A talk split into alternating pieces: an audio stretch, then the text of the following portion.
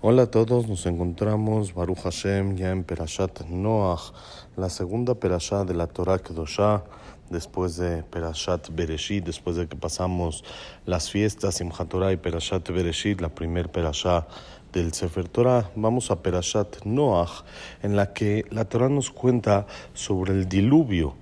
que pasó ya que la gente se comportaba de manera incorrecta, Dios decidió traer un diluvio al mundo para acabar con este y dejó únicamente a Noah y a su familia, a Noah y sus hijos con sus esposas para que reconstruyan y para que vuelvan a poblar el mundo. Está escrito en la Perashá, Vayavon Noah Ubanav,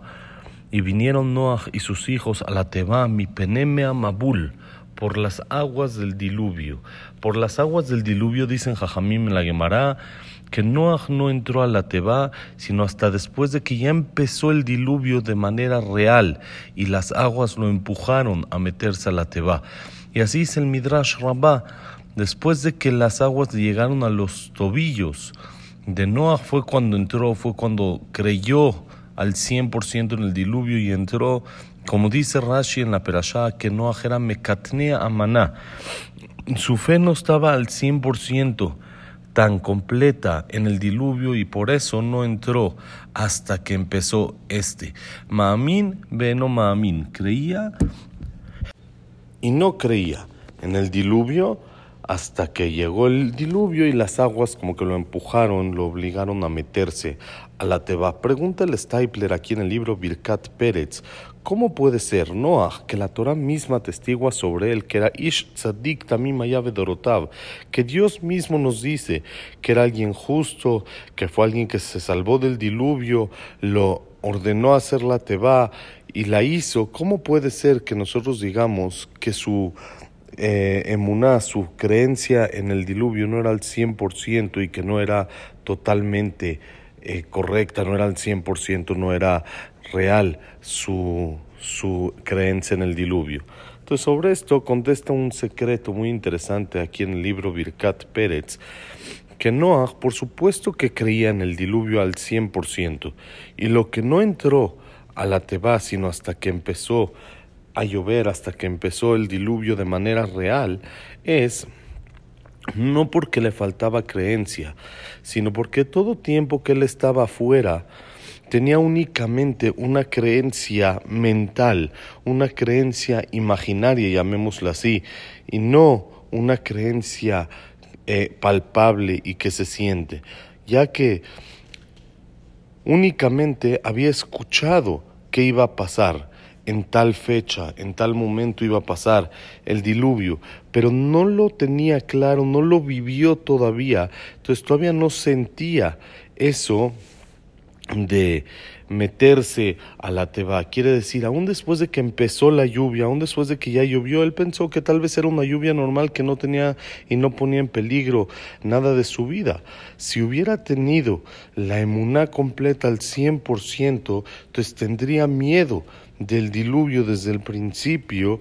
y por lo tanto se hubiera metido más. Pero eso es creía y no creía. ¿Qué quiere decir? Creía de manera eh, mental, todavía de una manera imaginaria, pero todavía no lo vivió, todavía no lo sentía y por lo tanto por eso todavía no se metió al, a la teba. Para entender un poco más este concepto, hay una Gemara que trae también aquí el libro Birkat Pérez, la Gemara en Berajot, que cuando Rabbi Yohanan ben Zakai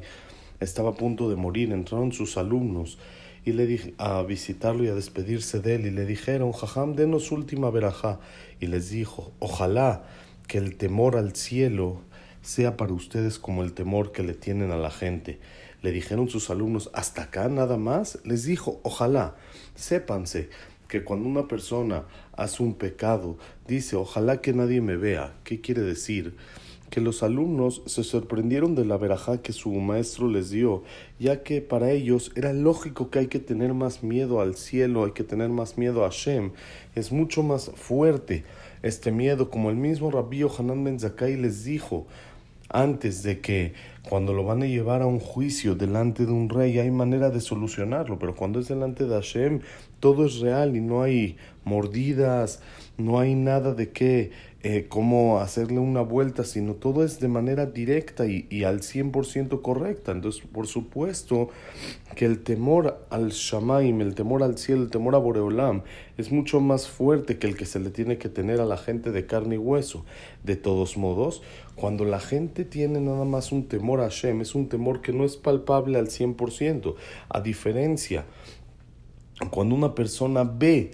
al otro y le da miedo que lo cacha, al otro que lo vea, entonces ese temor es mucho más palpable y por lo tanto en ese momento él se aparta de hacer lo que no quiere que otros lo vean. Por eso les dijo Rabbi Hanan Ben Zakkai a sus alumnos, ojalá que por supuesto estos alumnos eran tzatikim grandes y tenían una emuná completa